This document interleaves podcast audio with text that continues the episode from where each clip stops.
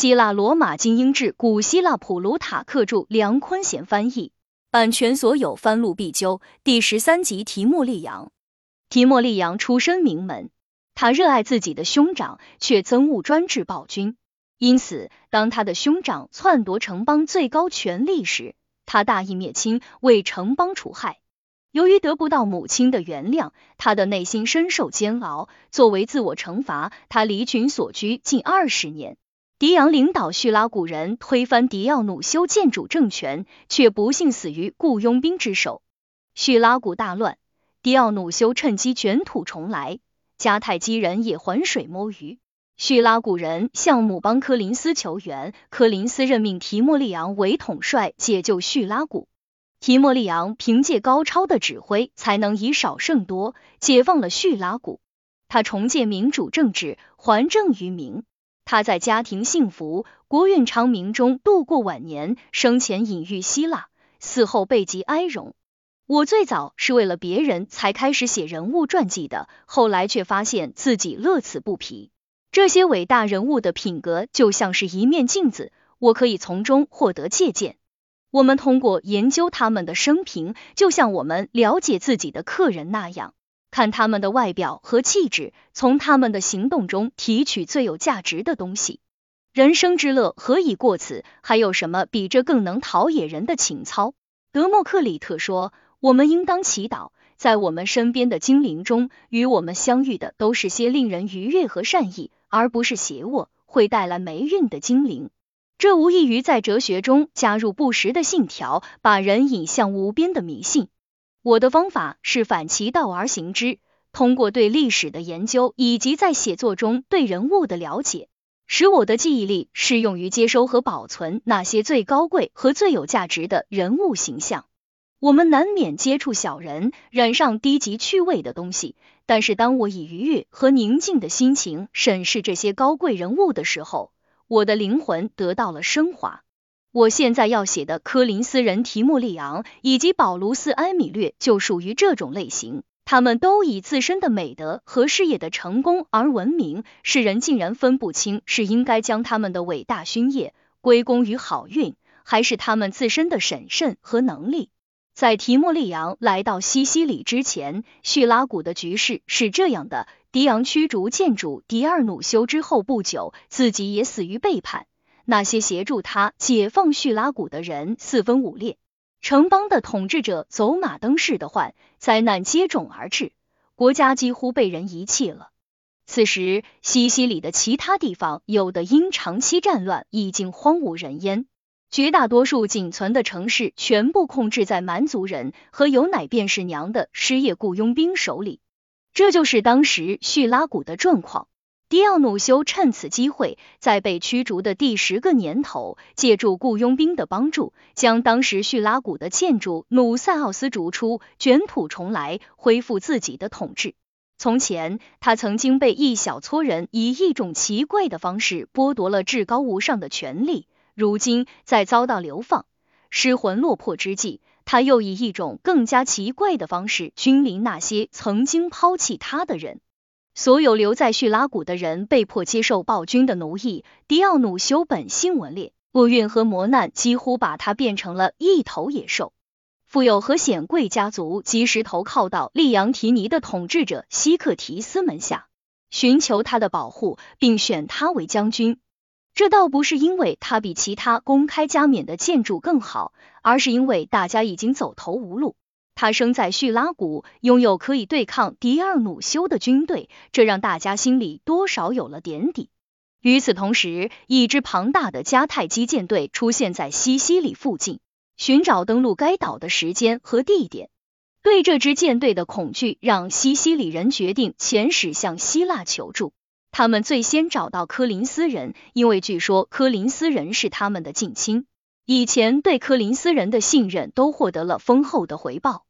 而且，柯林斯人一直以来的做法显示，他们热爱自由，反对暴政。他们进行过许多正义的战争，这些战争不以建立霸权或者扩张领土为目的，纯粹是为了希腊的自由。但是西克提斯与迦太基人举行秘密会晤，本来他当统帅就不是为了把叙拉古人从暴政中解放出来，而是要把他们置于自己的奴役之下。在公开场合上，他赞扬了叙拉古人的计划，并且派遣使者同他们一起前往伯罗奔尼撒。其实他并不希望他们能搬来救兵，而是想目前希腊本土并不安定。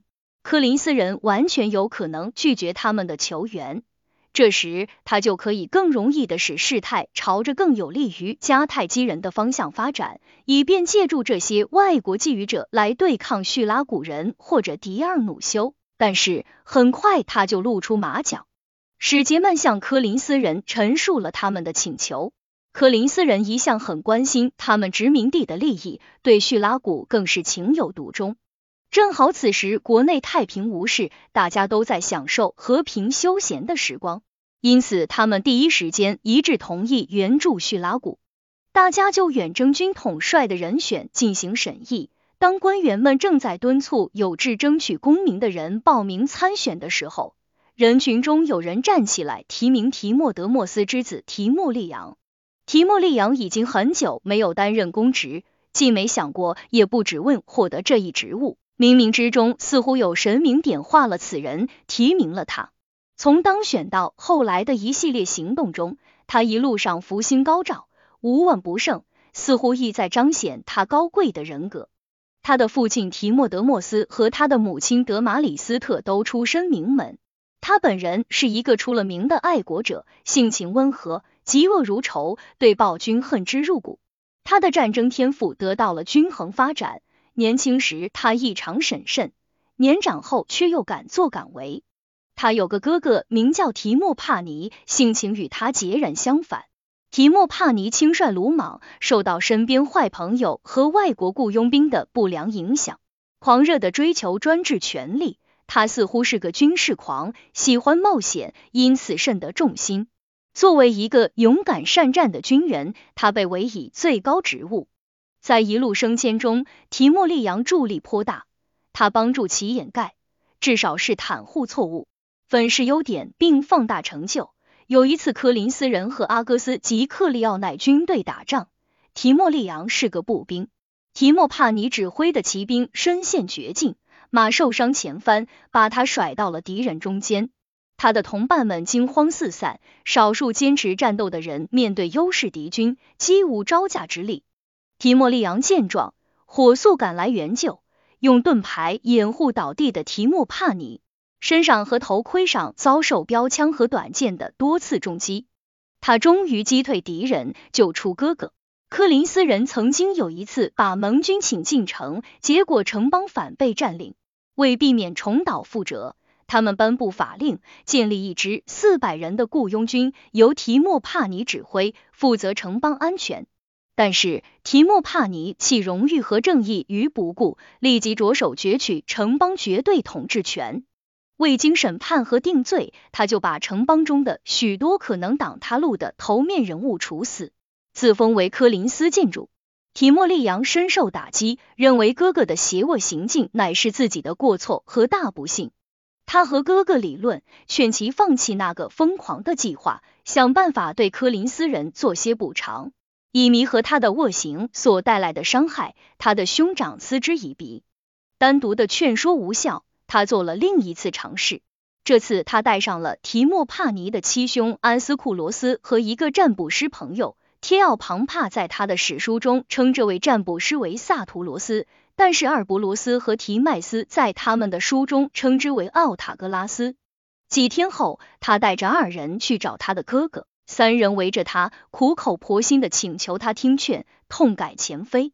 提莫帕尼开始时笑他们太幼稚，随后便大发雷霆。提莫利扬走到一边，掩面而泣。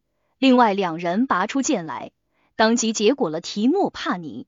有关此次行动的传言很快就传播开来。那些高贵和大度的科林斯人高度赞扬提莫利昂嫉恶如仇的高尚精神。说他尽管性情温和，热爱家庭，却认为国家义务重于血缘关系。为了高尚正义的事业，不惜牺牲个人利益。当这个兄弟英勇的为柯林斯而战时，被他奋勇救出；当这个兄弟篡夺政权时，又是他大义灭亲。但是另一方面，那些不懂得如何在民主政体下生活，已经习惯于向权贵尤为乞怜的人，尽管在公开场合中声称自己乐见暴君被舔灭，却在暗地里咒骂提莫利昂，说他犯下了十恶不赦之罪，这使得他终日抑郁寡欢。他的母亲对此十分不满，对他发出最可怕的诅咒。他知道后就想去跟他做解释。希望能够平息他的怒气，不料却吃了闭门羹。他伤心欲绝，脑子一片混乱，心中充满惆怅，决定绝食而亡，一了百了。他的朋友们对他细心照顾，不离不弃，他才终于回心转意，愿意继续活下去，却从此离群所居。他辞去所有公职，此后很长一段时间没有进过科林斯城，只在野地里四处游荡。心中充满焦虑和痛苦，他在废墟中度日，远离尘嚣。人的判断力很容易受到他人不经意的夸奖或者责备所影响，从而对自己的想法产生怀疑。只有具备理性和哲学修养，才能做到气定神闲，不动如山。一项行动必须不仅本质上是正义和值得称颂的。而且还必须是出于可靠的动机和不可动摇的原则，这样我们才能下定决心，并对自己的所作所为坚信不疑。否则，我们一旦将决心付诸行动，当最初的美丽光环褪色以后，我们就会因为人性固有的弱点而感到困惑，就像一个贪吃的老饕，在食欲旺盛之时抓起最美味的东西，大快朵颐。但是，当他酒足饭饱之后，就会感到烦腻，对曾经令他垂涎欲滴的美味大倒胃口。事后的厌恶会毁掉哪怕是最高尚的行动，悔恨会使一次完满无缺的行动变得卑鄙龌龊。然而，基于知识和理性而做出的选择，即便行动失败，我们也不会因失望而改变初衷，更不会心生悔意。雅典的伯基扬曾强烈反对利奥斯蒂尼的做法，但是后来这些做法似乎都获得了成功。当他看到国人都在为胜利欢呼雀跃、尽显牺牲时，便对他们说：“我很希望是我而不是利奥斯蒂尼为你们做成了这些事，但是我依然坚持当初的反对意见。”老迪尔努修要求洛克里斯人阿里斯戴德把女儿嫁给他。这位柏拉图的朋友回答的更绝。我宁愿她死的时候还是个处女，也不会把她送进暴君的宫殿。受到羞辱的迪奥努修怒不可遏，把他的儿子全部处死，然后语带侮辱的问他是否他对女儿的婚事还坚持从前的做法。他回答道：“你的暴行让我伤心，但是我不会为说出心里话感到后悔。”显然，说这话的人比伯基扬拥有更高的人生境界。此次事件给提莫利扬带来了巨大的悲痛，使他深受打击。或许是因为他对哥哥的死心生怜悯，也可能是出于对母亲的敬重。在此后将近二十年的时间里，他没有参与过任何重大的政治活动。因此，当他被提名为将军候选人，并被民众欣然接受时，柯林斯当时的头号人物特里克莱德勉励其好好表现。他说：“如果你表现勇敢，大家就会相信你把我们从暴君的手中解放了出来；但如果不是，大家就会认为你只是杀死了自己的哥哥。”正当提莫利昂忙于招募士兵、做出征前的准备时，希克提斯来信，明确表明了他的反叛之意。前往科林斯的使节刚出发，他就公开投靠迦太基人，商请他们帮他赶走迪奥努修。自己取而代之，成为叙拉古的主人。由于担心科林斯军队和统帅一旦成行，可能对他的目标产生不利影响，因此他赶忙来信加以阻止，告诉他们不必再为他费此周折。由于他们行动迟缓，他已被迫与迦太基人结盟，共同反对迪奥努修。更何况西西里之行充满危险，迦太基人可能禁止他们通行。一支庞大的迦太基舰队正等着伏击他们。这封信被公布后，即使是以前对远征一事漠不关心的人，现在也对希克提斯怒不可遏，纷纷慷慨解囊。大家万众一心，力促提莫利昂早日成行。一切就绪，佩瑟波涅女祭司做了个梦，梦见佩瑟波涅和她的母亲德美特一身出行打扮，还听见他们说要和提莫利昂前往西西里。为此，科林斯人专门建造了一艘圣船献给他们，并以他们的名字命名。提莫利昂亲自前往德尔菲向阿波罗献祭。当他走进神圣殿时，奇迹发生了。挂在神殿上一条绣着胜利的冠冕和图案的绶带突然滑落，不偏不倚掉到他的头上。看样子，阿波罗已经在为他加冕，保佑他旗开得胜。他率领仅有的十艘战舰出发了，其中七艘来自科林斯，两艘来自科尔库拉，还有一艘由刘卡迪亚人提供。入夜，海上刮着顺风，突然天门洞开，一道亮光从天而降。照在他所在的船上，化作入会仪式上的火炬形状，一路伴随着他们，引领他们前往指定的意大利登陆地点。占卜师证实，这个现象正好和女祭司的梦境相吻合，是女神们显灵参加远征，从天上发出这道光。西西里据认为是佩瑟波涅的圣地，神话故事说她在那里被掳走，西西里岛是她嫁给冥王时的嫁妆。这些天降祥瑞大振军心，他们全速前进，穿过开阔的海域，很快到达意大利沿岸。然而，西西里传来的消息令提莫利昂困惑，也影响了士气。希克提斯打败迪奥努修，已经占领叙拉古的大部。迪奥努修被围困在一个叫做岛屿的卫城中，做着困兽之斗。根据协议，迦太基人的任务是阻止提莫利昂在西西里的任何港口登陆，把科林斯人赶走，这样他们就可以气定神闲的瓜分西西里了。根据这一方案，迦太基人派出二十艘战舰前往雷吉翁，希克提斯派往提莫利昂那里去的使者随船前往，他们鬼话连篇，极力为他那不可告人的目的涂脂抹粉。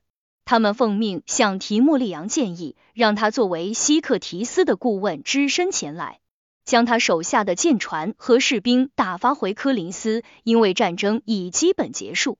而迦太基人又封锁了前往西西里的海上通道，决心阻止他们在西西里强行登陆。科林斯人在雷吉翁会见了使者，看到腓尼基人的战舰正在港湾停锚，他们深深感觉自己受到了侮辱。全军上下都对希克提斯充满愤怒，同时又对西西里人寄予极大的同情。很显然，西西里将被希克提斯当作奖品奉送给迦太基人，作为他们帮助他夺取政权的回报。现在的情况是，他们既不可能打败双倍于己的迦太基舰队，也不可能战胜希克提斯在叙拉古的得胜军队。掌握这支军队曾是他们此行的目的之一。事已至此，提莫利昂与希克提斯的使者以及迦太基的将领们举行会晤，告诉他们他很乐意听从他们的建议，不然又有什么办法呢？但是在回国之前，他希望能把他们私下协商的内容正式向雷吉翁的民众宣布。这个希腊城市是双方的朋友，他说这么做回去好交差。人身安全已有保障，同时有这么多人作证，也可以保证叙拉古人日后严守协议。这一切都不过是为了掩人耳目，以便找机会从迦太基舰队的影皮底下溜走。雷吉翁的所有头面人物都参与了密谋，并提供协助。他们都害怕与蛮族为邻，希望西西里的事情能够交给科林斯人处理。雷吉翁人召开公民大会，会场大门紧闭，这样与会者就不能干别的事了。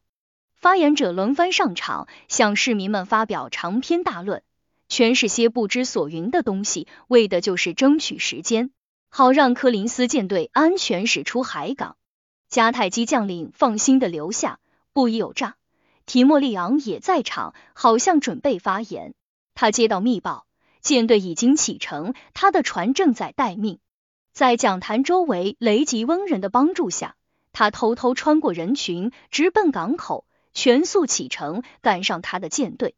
他们全部安然抵达西西里的陶鲁美宁翁。此前，他们就已接到该城邀请，此时受到了该城统治者安卓马克的友好接待。此人是历史学家提迈斯的父亲，是当时西西里统治者中人品最好的。他依照法律和公义治理国家，公开唾弃和敌视暴君。因此，他让提莫利昂在那里自由招募军队，号召居民拿起武器加入科林斯军队，支持西西里解放运动。留在雷吉翁的迦太基人，直到公民大会散会，才发现被提莫利昂放了鸽子，对自己被人智取大为懊恼。雷吉翁人听到迦太基人的抱怨，则乐不可支。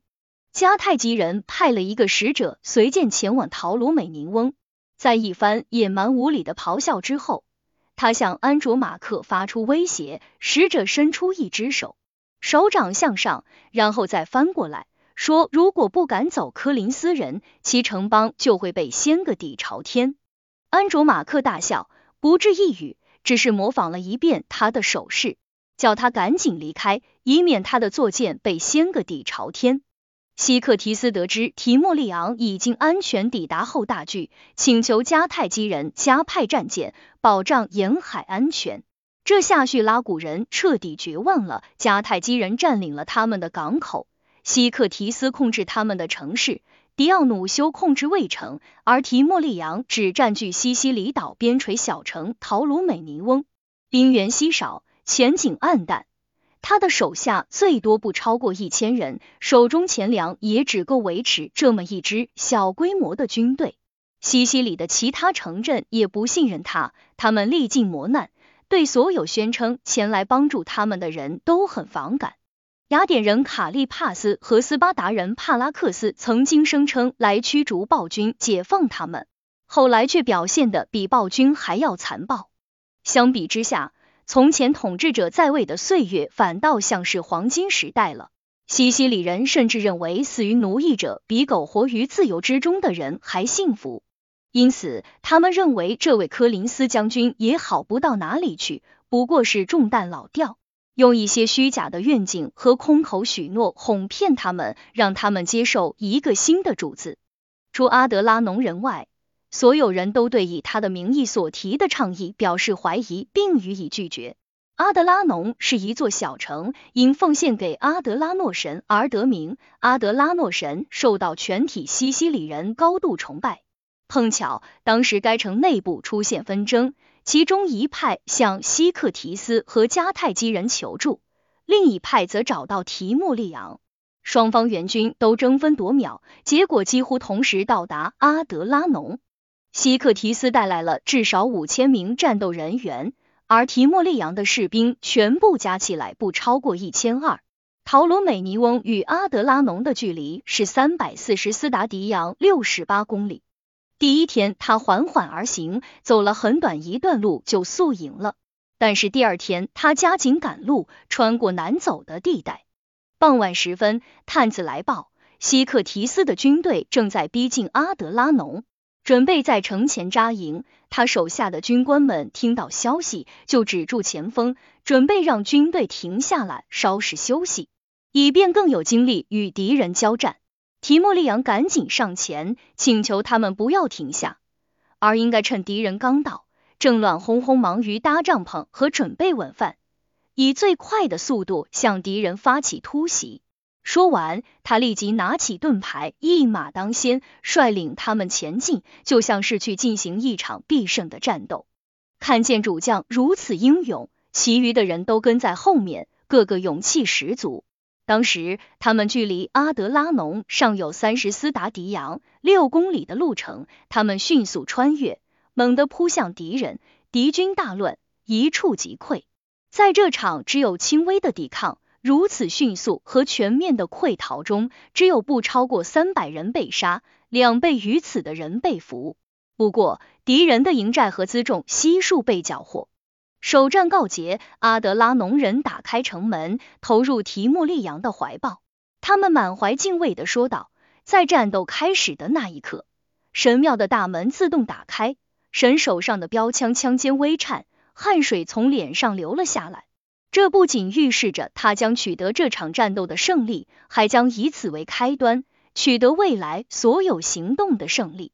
邻近的城市及其统治者纷纷遣使交好，表示愿意效力。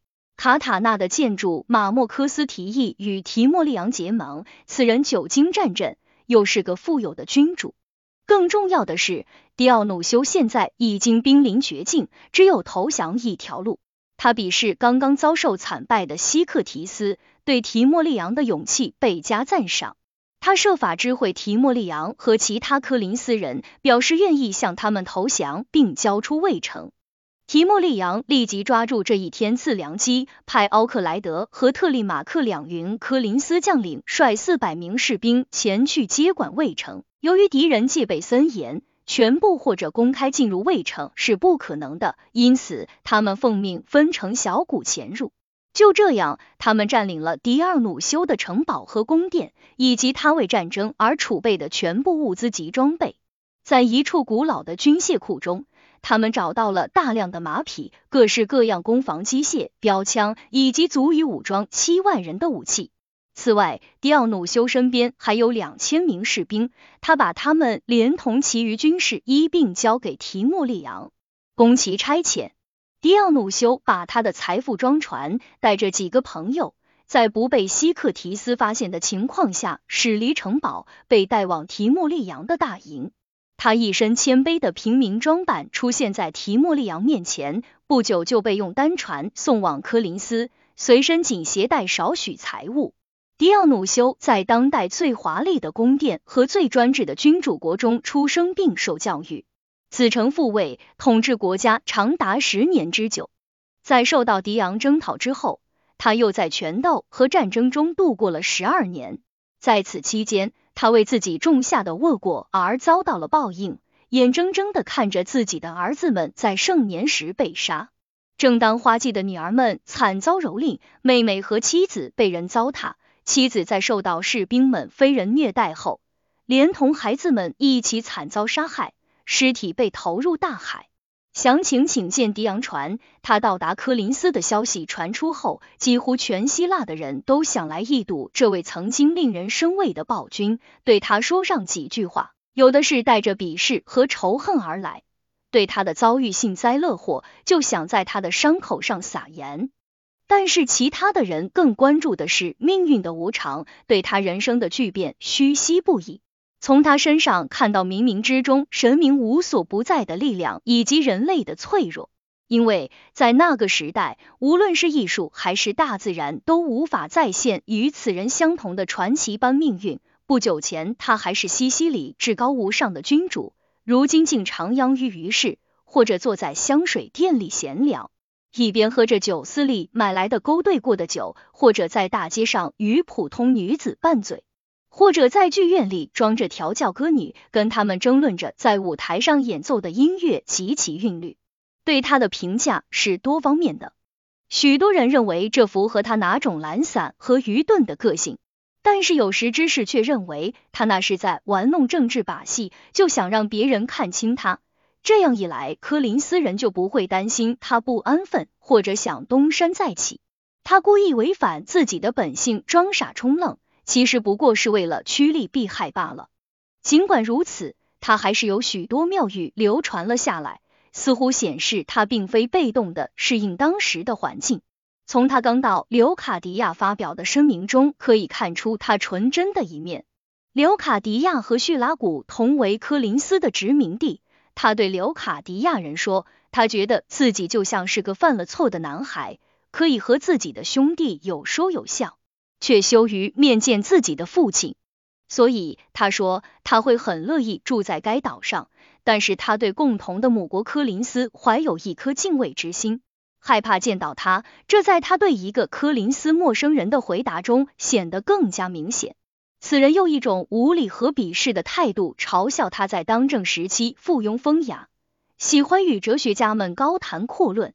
最后问他究竟从柏拉图的那些充满智慧和学识的论述中学到了什么？他回答道：“看看我现在是如何忍受命运的巨变。你还认为我没有从他的哲学中得到好处？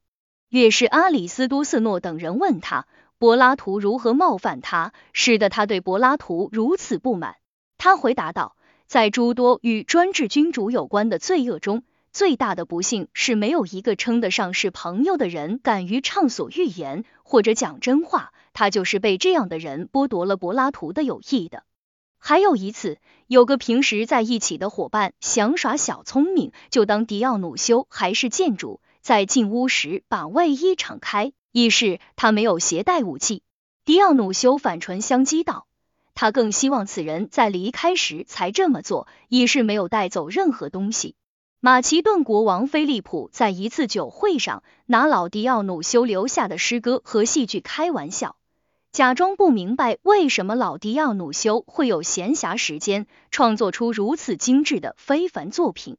迪奥努修一语中的的回答道：“他用的就是像你我这样的所谓快乐之人花在杯子上的闲暇时间。”柏拉图此时已经去世，没有机会在科林斯见到迪奥努修。希诺佩的迪奥根尼第一次在街上见到迪奥努修时，用一种二美的表情问候他。呀迪奥努修，你不该过现在这种日子。迪奥努修停下来回答道：“谢谢你的同情，迪奥根尼同情。”迪奥根尼回答道：“难道你不认为正好相反？我是在生气。像你这种权力的奴隶，应该和你的父亲一样，老死在军权的牢笼里，而不配享受普通人的安逸，和我们一起玩耍嬉戏。”我把这些话与菲利斯多的悲剧故事相比较。故事中，利普提尼的女儿们在自己从荣华富贵中跌落，沦为卑微之人时所发出的长吁短叹，在我听来，就像是一个女人丢了油膏盒紫裙子或者金首饰时所发出的哀叹。我认为这些趣闻轶事应该不会与我写作这部列传的目的格格不入。对于哪些有时间、有心情细细品味的读者来说，也应该是不无裨益的。如果说迪亚努修的不幸显得很不可思议，那我们就更有理由讶异于提莫利扬的好运了。他在登陆西西里岛之后的五十天内就收复了叙拉古卫城，并将迪奥努修流放到伯罗奔尼撒。开局大顺，令科林斯人深受鼓舞，他们向他增派了两千名步兵和两百名骑兵。这些援军抵达图里，准备从那里渡海前往西西里。但是他们发现迦太基舰队控制着整片海域，渡海已经不可能，他们只好留在原地等待机会。这期间，他们做了一件高尚的事：图里人出去攻打他们的敌人布鲁提翁人，把城市交给科林斯人照管。科林斯人细心保护，就像守卫自己的国家一样。随后又把城市完璧归赵。这期间，希克提斯一直在围攻叙拉古卫城，阻止一切物资从海上运入，救援城里的科林斯人。他又派出两名杀手前往阿德拉农刺杀提莫利昂。当时提莫利昂正与当地居民一起庆祝一个宗教节日，身边没有侍卫，对危险毫无戒备。两名刺客偶然间听说提莫利昂准备做献祭，于是怀揣匕首径直进入寺庙。挤进人群中，慢慢向祭坛靠近。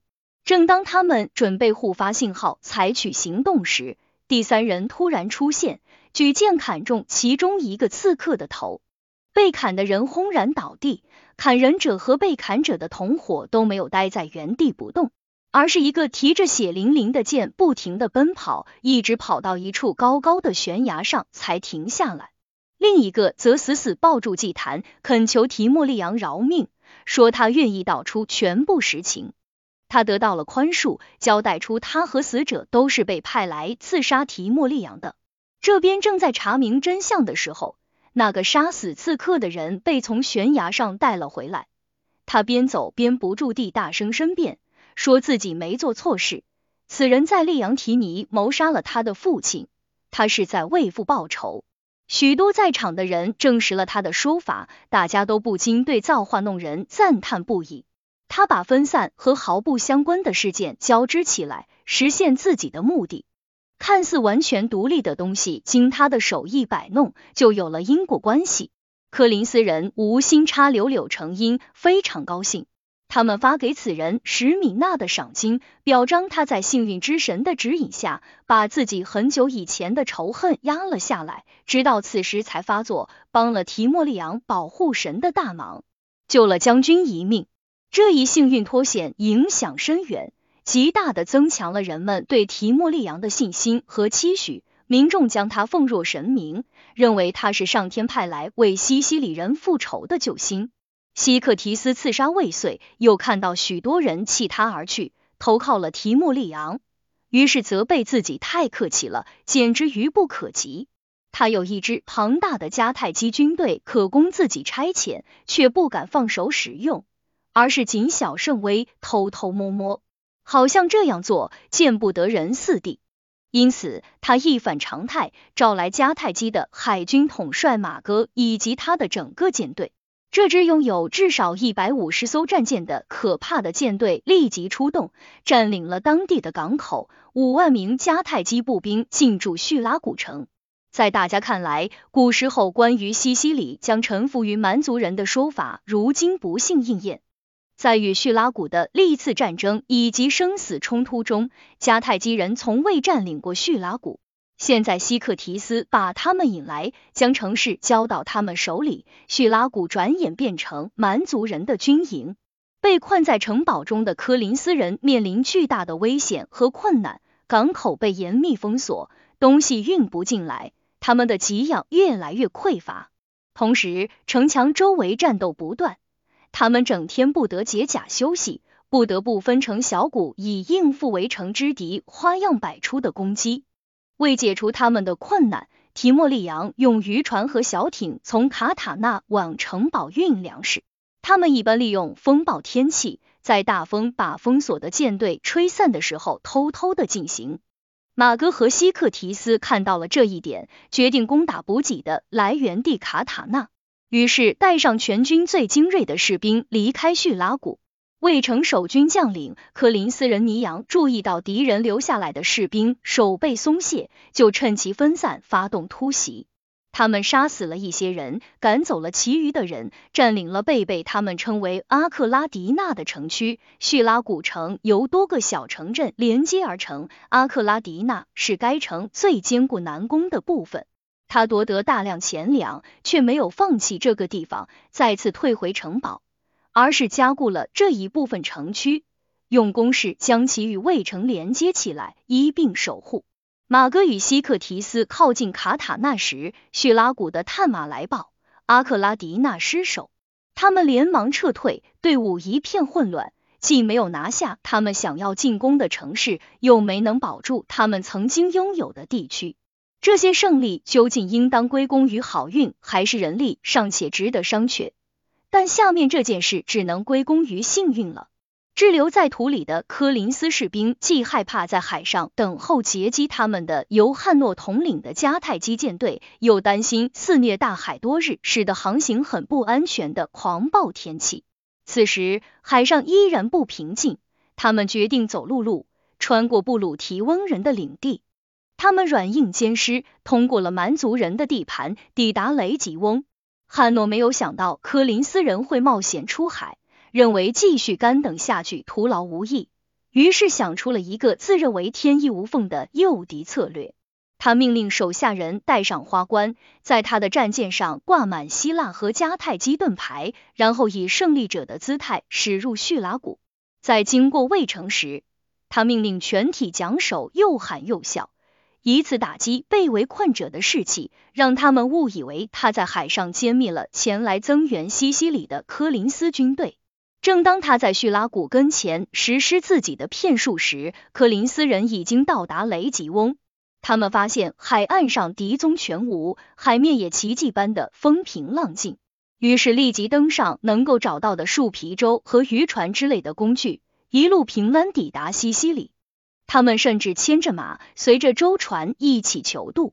他们全部上岸后，提莫利扬出营，并在他们的帮助下占领了梅西纳，向叙拉古进军。他对自己的好运比实力更有信心。到目前为止，他总共只有不超过四千名士兵。他的到来令马哥深感忧惧，下面的事件令他更加惶恐不安。叙拉古周围的沼泽地接纳了大量来自附近的泉流以及河湖的新鲜来水，之后注入大海。这里盛产鳗鱼，垂钓者常常满载而归。双方的雇佣兵有空时经常在一起垂钓。他们都是希腊人，彼此间没有私仇。虽然他们会在战场上相互厮杀，在停战期间却经常聚在一起聊天。大家在一起钓鱼聊天，有人对附近的海景表示赞叹，也有人说这里的建筑物和公共设施既方便又宽敞，令人流连忘返。这时，一位科林斯士兵趁机发问：“你们作为希腊人，难道真想把这么伟大而先进的城市打入蛮荒时代？迦太基人是世界上最卑鄙、最嗜血的民族。”你们本应希望有更多的西西里岛挡在他们与希腊人之间才对，怎么能帮助他们在我们的家门口扎根？你们竟然相信他们从大力神柱和大西洋海岸远道而来，冒着生命的危险，就是为了帮希克提斯打天下？是不是昏了头了？如果希克提斯真有大将风度，他就不该数典万祖，引狼入室。本来他只要得到提莫利昂和其他科林斯人的同意，就可以获得应有的尊荣和指挥权。这番言论在希克提斯手下希腊雇佣兵的营区内甚嚣尘上，引起马哥的疑虑。事实上，他一直借口有人阴谋背叛他，想一走了之。因此，尽管希克提斯百般挽留，向他指出他们比敌人强大的多。然而他知道他们在勇气以及运气方面远不及提莫利昂，这足以抵消他们在数量上的优势。他当即起航前往非洲，西西里得以逃脱他的魔爪。他走得莫名其妙，只给自己留下深深的耻辱。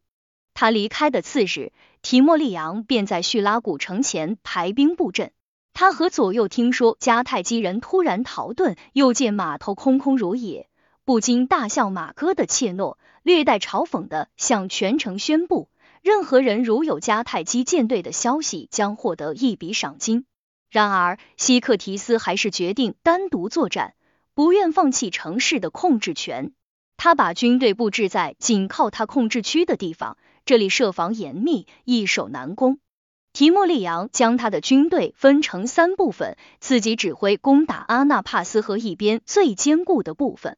命令科林斯将领伊西亚斯率部从阿克拉迪纳发起进攻，戴纳克斯和德马雷托率领的最后一批科林斯援军组成第三部分进攻艾皮坡来。各方进展神速，希克提斯兵败如山倒。公正的说，敌军的大溃败和城市迅速被占领，应该归功于进攻者的勇敢及其将领们指挥有方。然而，科林斯人无一死伤。又像是命运之神的杰作，他仿佛向提莫利昂发起挑战，想用他的眷顾来掩盖他的丰功伟绩，让那些听到他事迹的人对他的好运而不是战绩啧啧称奇。他的声名不仅传遍全西西里，而且远播意大利。几天后，甚至远在希腊的人都听到他立下赫赫战功的消息。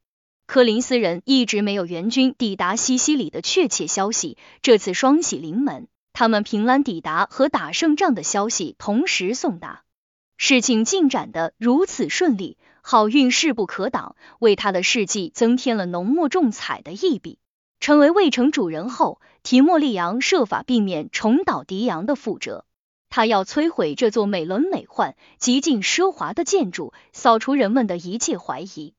狄昂曾因他而人心丧尽，继而身败名裂。他昭告全体叙拉古人，带上敲镐和其他工具，帮他夷平暴君的堡垒。大家群起响应，把那道命令和那一天当作他们自由的坚强基石。他们不止推倒了卫城，还摧毁了宫殿和附近的纪念碑，以及一切可能保存前任暴君记忆的东西。清除了卫城之后，他根据民众的意愿。在原址上建起了一座大法院，并在暴政的废墟上建立起崭新的民主政体。他所光复的城市人烟稀少，一些人死于内乱，其他的人逃离暴君的压迫。叙拉古大广场因人迹罕至而蓬蒿满地，成了战马的草场。马夫们躺在草丛中，看着马儿在一边吃草。除极少数外，多数城镇野鹿和野猪随处可见。无所事事的人们结伴去打猎，或者在郊外及城墙四周玩耍。那些拥有城堡或者卫队的人都不愿意放弃现有的居所，回到城里居住。他们对公民大会、政府组织和演讲这些曾经产生暴君的温床深恶痛绝，避之唯恐不及。提莫利扬和留下来的其他叙拉古人面对空荡荡的城市束手无策，只好给柯林斯写信，请求他们派一支希腊移民前来充实叙拉古的人口，否则周边的土地就会荒废掉。此外，他们还可能卷入一场来自非洲的更大的战争。有消息说，马哥已经自杀，迦太基人对他在战争中的无能表现怒不可遏，将他的尸体钉在了十字架上。他们正在招募一支庞大的军队，计划在来年夏季登陆西西里。提莫利扬的信件送到科林斯，叙拉古的使节们也请求科林斯人向他们可怜的城市伸出援手，再造叙拉古。科林斯人并没有乘人之危，把这个城市据为己有。他们首先派人到各个运动会以及人数众多的宗教集会上宣布。科林斯人已经驱逐了窃据大卫的叙拉古暴君，欢迎所有流亡在外的叙拉古人以及其他西西里人回到叙拉古。他们将在自己制定的法律下享有完全的自由，并在公平公正的基础上分配土地。之后，他们又派使者进入许多逃亡者居住的亚洲岛屿，邀请他们前来科林斯。向他们保证，柯林斯人将出资为他们提供船只和将领，护送他们安全抵达叙拉古。柯林斯人的慷慨义举一经传播，立即为他们赢得广泛的赞誉和祝福。他们把一个国家从暴政中解放出来，使之免遭蛮族人的奴役，并最终将它归还给合法主人，理应得到称颂。当所有的人在柯林斯聚齐后，大家才发现人数实在少得可怜，于是他们请求科林斯人从本国以及其他希腊城邦募集人员，补充殖民队伍。就这样，他们把人数增加到一万人，大家一起前往叙拉古。此时，大批民众从意大利和西西里各地前来投奔提莫利朗。据阿塔尼斯记载，他们的总人数达到六万人。他把土地分给大家，把房屋出售。获得一千塔兰顿。通过这种方式，他让叙拉古原住民有能力赎回自己的财产，又筹集到了一笔公共基金。今年的战乱令国家一贫如洗，无钱维持公共开支，尤其是支付战争费用。他们甚至把雕塑出售，公众经有一套正规的程序投票，确定哪尊雕像可以拍卖，就像投票判决罪犯一样。据说，除古代篡权者格洛外，所有的雕像都被裁决出售。格洛曾在西美拉河之役中大败迦太基军队，受到万众敬仰，孤而得免。叙拉古起死回生，四面八方聚集而来的移民充实了他的人口。现在，提莫利扬希望能够帮助其他城市从暴政的桎梏中解放出来，一劳永逸的铲除西西里的专制政体。为此，他向实施暴政的城邦进军，迫使西克提斯断绝与迦太基人的关系，铲平他的堡垒，让他以平民身份居住在利扬提尼。阿波罗尼亚和几个小城的君主利普提尼在稍作抵抗后，害怕被生擒活捉，主动投降。提莫利扬认为，作为母邦。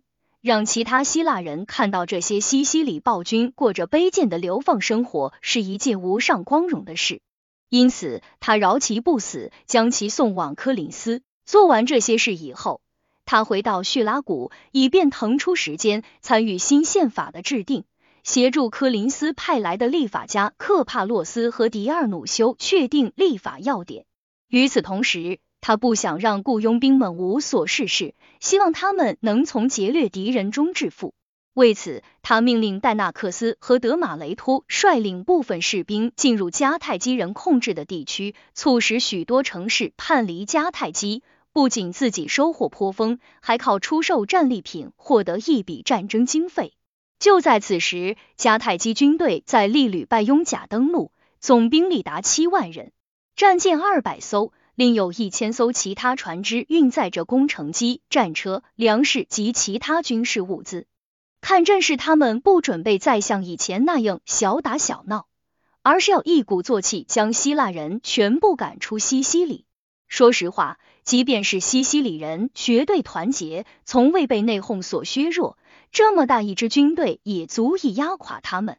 听说部分属国正在遭受蹂躏，他们便在阿斯德鲁巴和哈米尔卡两位将军的率领下疯狂扑向科林斯人。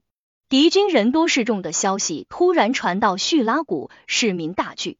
尽管他们有数万之众，但是只有不到三千人有胆量拿起武器与提莫利昂并肩作战。外籍雇佣兵的总数不超过四千，其中大约一千人中途怯战退出。这些人认为提莫利昂已经发疯，竟然以卵击石，用不超过五千名步兵和一千名骑兵去进攻多达七万的敌军。他本该采取防御策略，而不是到离叙拉古八天路程的地方去打仗。一旦战败，将没有退路，死无葬身之地。提莫利昂却认为，这些懦夫在战斗开始前就现出原形是件好事。他激励其余的人，率领他们全速赶奔克林梅索斯河。有消息说，迦太基人在那里集结。他爬上一座小山，敌人的兵力在山顶尽收眼底。就在此时，他遇上一对驮着西芹的驴子。士兵们认为，这种经常被用来装点坟墓的植物是不祥之兆。有一句用来形容危重病人的谚语说：“他除了西芹，什么都用不上了。”为了解除大家因迷信而产生的恐惧，提莫利昂停了下来，因势利导发表了一番讲话。他说：“今天很幸运，有人给大家送来了凯旋的花冠，预示着胜利已经在外。”柯林斯人认为用西芹做成的花冠是神圣的，因此在地下运动会上为优胜者戴上用西芹制作的花冠。西芹在当时的地下运动会和现在的尼美要运动会上都是胜利的象征，直到不久前才被松枝所取代。提莫利昂说完，就用西芹为自己做了一顶头冠，他手下的将领们也如法炮制。此时，占卜师看见两只鹰正朝他们飞来，其中一只利爪下抓着一条蛇，另一只边飞边叫，壮甚自信。占卜师立即指给士兵们看，大家一致祷告，恳请神明保佑军队旗开得胜。此时正值入夏，是雅典历的十一月底，离夏至不远，河上升起浓雾。临近的平原一开始雾气蒙蒙，有一阵子他们看不清敌人的情况，只听得一阵混乱的嗡嗡声和嘈杂的说话声从远处传来，那是大群人马移动时发出的喧嚣。科林斯人登上山顶，放下盾牌休息。太阳露出云层，雾气上升，浓雾笼罩山顶，山底放晴，一览无遗。克林梅索斯河再次映入眼帘。敌人正在渡河，先是可怕的四马战车，接着是一万名携带白色盾牌的步兵。从他们华丽的武器以及缓慢而整齐的步伐中，可以猜出他们是迦太基人。其他国家的军队紧随其后，乱哄哄的争抢道路。提莫利昂觉察到河流给了他们控制交战敌人数量的机会，于是向士兵们指出，敌人被河流分割成了两个部分。一部分已经上岸，另一部分还没有过河。他命令德马雷托率骑兵袭扰迦太基人，使之无法列成战斗队形。他本人从山上下来，以其他西西里人构成左右两翼，其间夹杂少许外国士兵，自己率叙拉古本地人和最善战的雇佣兵构成中央阵线。他停顿片刻。观察骑兵的进展，发现他们不仅被前后驰骋的敌军战车所阻挡，无法靠近迦太基人，而且还要不时后撤，以防被敌人突破，然后再组织进攻。他举起盾牌，呼喊步兵们勇敢的跟他一起上。不知是因为进攻前激情高涨，音量自动升高。还是像许多人当时认为的那样，是神明与他一起发声。他的声音有如霹雳，异乎常人。士兵们迅速回应，请他立即率领他们发起进攻。他示意骑兵从敌人的战车前撤走，转而攻击敌军的侧翼。随后，他让前锋紧紧靠在一起，人挨着人，盾牌连着盾牌，命令吹响号角，向迦太基人发起冲锋。迦太基人顽强的挡住了他的第一轮攻击。他们身穿铁质胸甲，头顶铜盔，更有大盾护身。希腊人的长矛几无用武之地。双方进入决定胜负的短兵相接，在这种场合下，记忆与力量同等重要。突然，山顶电闪雷鸣，紧接着，原先在高地和山脊上盘旋的乌云飘到了战场的上空，化作一阵暴雨和冰雹倾泻而下，从希腊人的后背横扫过去，直打在蛮族人的脸上。暴雨击打着他们的身体，闪电在他们眼前不停的闪烁，这让那些未经战阵、不习惯这种艰苦环境的人苦不堪言。更令他们雪上加霜的是，隆隆的雷声、哗哗的雨声，以及冰雹打在甲胄和武器上的哐啷声，使得他们无法听到军官们的命令。此外，泥泞让迦太基人二手二脚。如前所述，他们都穿戴厚重的盔甲，甲胄下面的衣服湿漉漉的，胸部的折叠处灌满了水，变得越来越沉重笨拙。他们很容易被希腊人摔倒在地。由于身体的重量，一旦倒地，他们很难再拿着武器重新爬起来。克里美索斯河河水暴涨，再加上大批人马过河，造成拥塞，河水漫过河岸，岸边的平地沟壑纵横，此时就变成一股股横冲直撞的小溪和急流。迦太基人在上面摔跤打滚，处境艰难。最终，在风暴中，希腊人将四百名地位最高的迦太基人剁成碎块，迦太基军队全线崩溃，大批人在平原被追上杀死，许多涉水逃回的人与还在过河的人迎面相撞，被河水卷走。大多数人试图上山逃走，被轻装部队拦截击毙。据说，在一万名阵亡的将士中，至少有三千名为迦太基公民。阵亡者无论从出身、财富还是名望上，都是迦太基人中的佼佼者。这对迦太基而言是一个沉重的打击。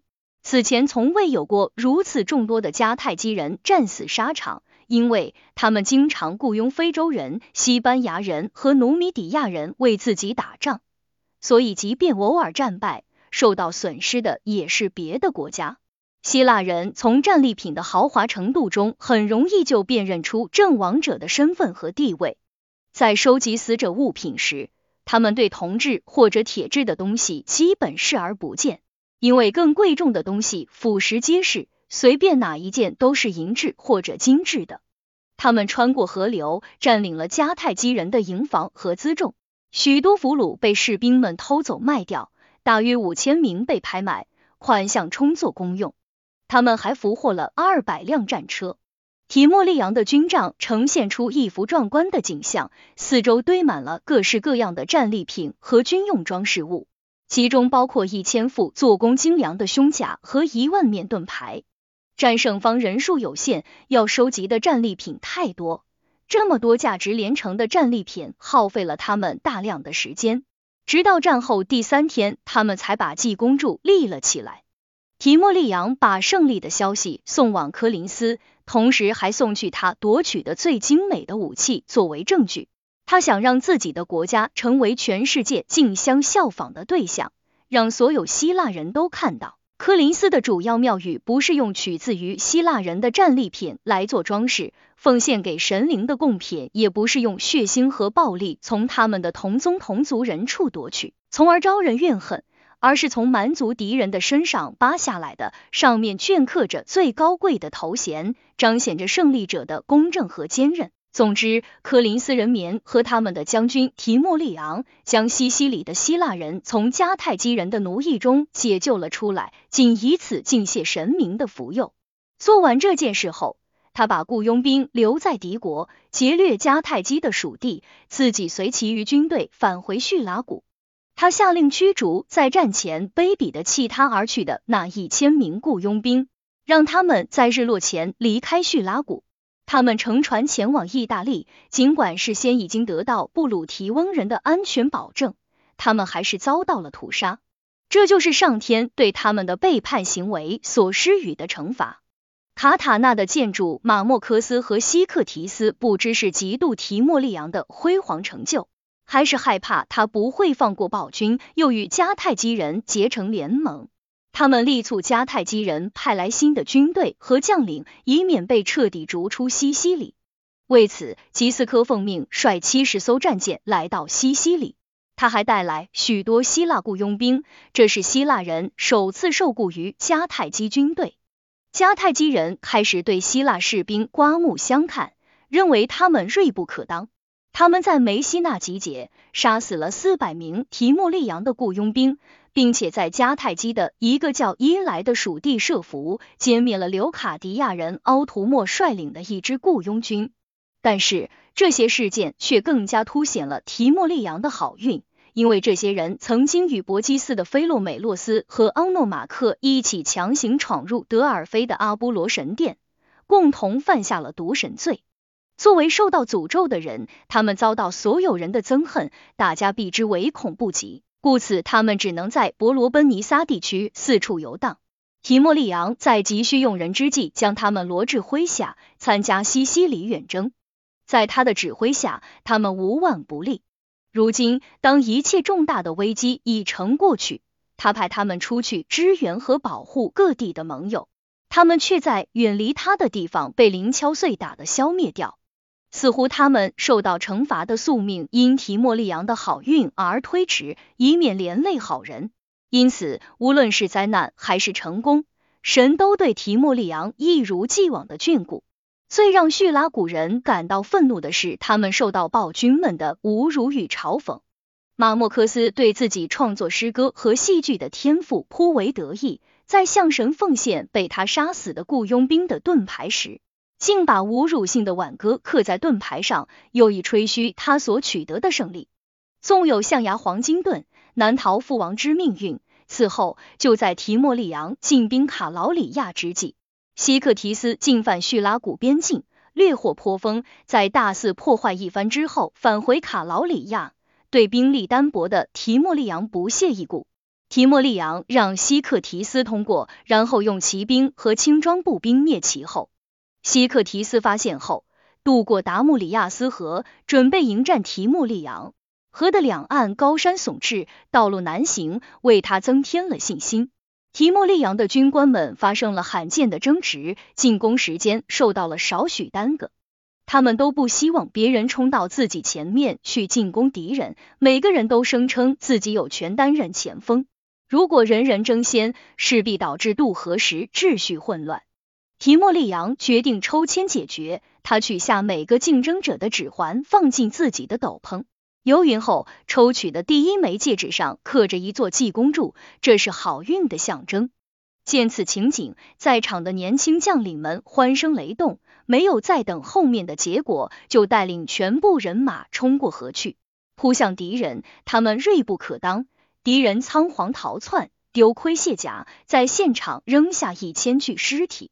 不久，提莫利昂进军利昂提尼。活捉西克提斯、他的儿子奥波利莫斯和骑兵将领欧图莫，他们被自己的士兵捆绑献给提莫利昂。西克提斯和他的年轻儿子被作为暴君和叛徒处死。欧图莫尽管骁勇善战，胆识过人，但因在科林斯人刚刚兵临西西里时就用轻蔑的语言侮辱他们而罪在不赦。据说他在一次演讲中告诉利昂提尼人，不要被科林斯人的到来所吓倒，没什么大不了的，因为科林斯女人二出墙不进之语，通常比敌对行动更伤人。精神上的侮辱往往比肉体上的伤害更加令人难以容忍。作为敌人，行为上的伤害是可以原谅的，因为在战争状态下，什么都有可能发生。恶毒的语言却是一种毫无必要的恨意的表达，常常源于深仇大恨。提莫利昂回到叙拉古后，民众公审希克提斯的妻妾和子女，他们全部被判处死刑。这似乎是提莫利昂一生中最大的污点。如果他进行了干预，这些不幸的女人原本是可以被饶恕的。但是他显然对此事毫不在意，把他们交给急于想为迪昂努修的驱逐者迪昂报仇的民众。正是这个希克提斯将迪昂的妻子阿雷特、妹妹阿里斯多马克和一个尚未成年的儿子投入广滚大海。此事在《迪昂传》中另有记述。之后，他进攻卡塔纳的马莫科斯，双方在阿伯洛斯河附近交战。马莫科斯战败逃遁，损失了超过两千人，其中相当一部分是吉斯科派来援助他的迦太基军队。此次战败后，迦太基人求和，双方以下述条件订立合约：迦太基人不得越过吕科斯河，允许那些希望迁移到叙拉古的人带领全家及财产离开。最后，迦太基人必须与所有西西里建筑断绝关系。马莫科斯孤掌难鸣，只得乘船前往意大利，准备借助卢卡尼亚人之力卷土重来。但是他舰上的士兵调转船头，把卡塔纳献给提莫利昂，他只得逃往梅西纳，投靠那里的建主希波。提莫利昂引兵追来，从海陆两路围攻梅西纳。希波大惧，试图乘船溜走。就在即将起航之时，梅西纳民众突然杀到。希波束手就擒，梅西那人将自己的孩子从学校里带到剧场，一起目睹惩处暴君的光荣场面。他们先将希波当众鞭笞，随后将其处死。马莫克斯向提莫利昂请降，条件是他在叙拉古受审时，提莫利昂本人不得提出指控。他被带到民众面前为自己辩护，他发表了一篇早已备好的辩护词。他的辩护为喧嚣声所打断，他预感自己难以幸免，于是甩掉外套，全力冲过剧场，头朝座位底下的石头撞去，想自我了断，却没能如愿。最后，他被以强盗罪处死。就这样，提莫利昂铲除了暴政，结束战争。他刚来到西西里时，岛上一片荒芜。对于当地土著而言，那是个令他们受尽苦楚的罪恶之地。他恢复了文明，重建了秩序，把西西里变成人人向往的乐土。即使是那些早先被本地人撂荒的地方，现在也有异乡人漂洋过海前来定居。阿格里根顿和格拉这两个著名的西西里城市，在与雅典人的战争后毁于迦太基人之手，此时也被重新殖民。二利斯的梅格洛斯和佩里斯多带领殖民者定居阿格里根顿。凯奥斯岛的果戈斯带人定居格拉，人员部分来自新移民，部分来自从各地聚集而来的原住民。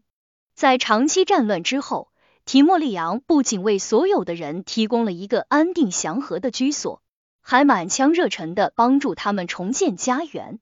为此，他被他们尊奉为这些城市的奠基者。其他地方的西西里人都对他怀有同样深厚的感情。他们在议和、修法、分地以及重建政府时，都要请他担任总设计师，主持工作有所损益，这样出来的结果才能令神人都满意。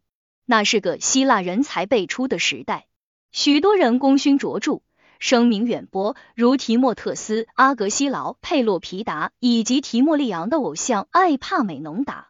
但是他们最辉煌的业绩都因伴随着暴力和苦难而黯然失色，他们中的一些人甚至遭到指责，追悔莫及。然而，纵观提莫利昂的所作所为，抛开发生在他哥哥身上的那件可怕的事情，无一不如提麦斯所说的那样，可以用索福克勒斯的惊呼来形容：完美无瑕，如有神助。安提马克的诗歌、迪奥努修的画作以及科洛彭艺术家们的作品，尽管活泼有力，却略显僵硬和做作。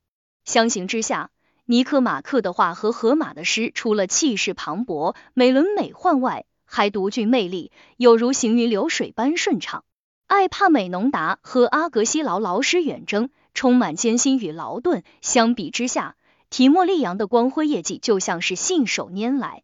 这就迫使我们必须站在公正的立场上宣布，与其说提莫利扬是因幸运而成功，倒不如说他是因勇敢而幸运。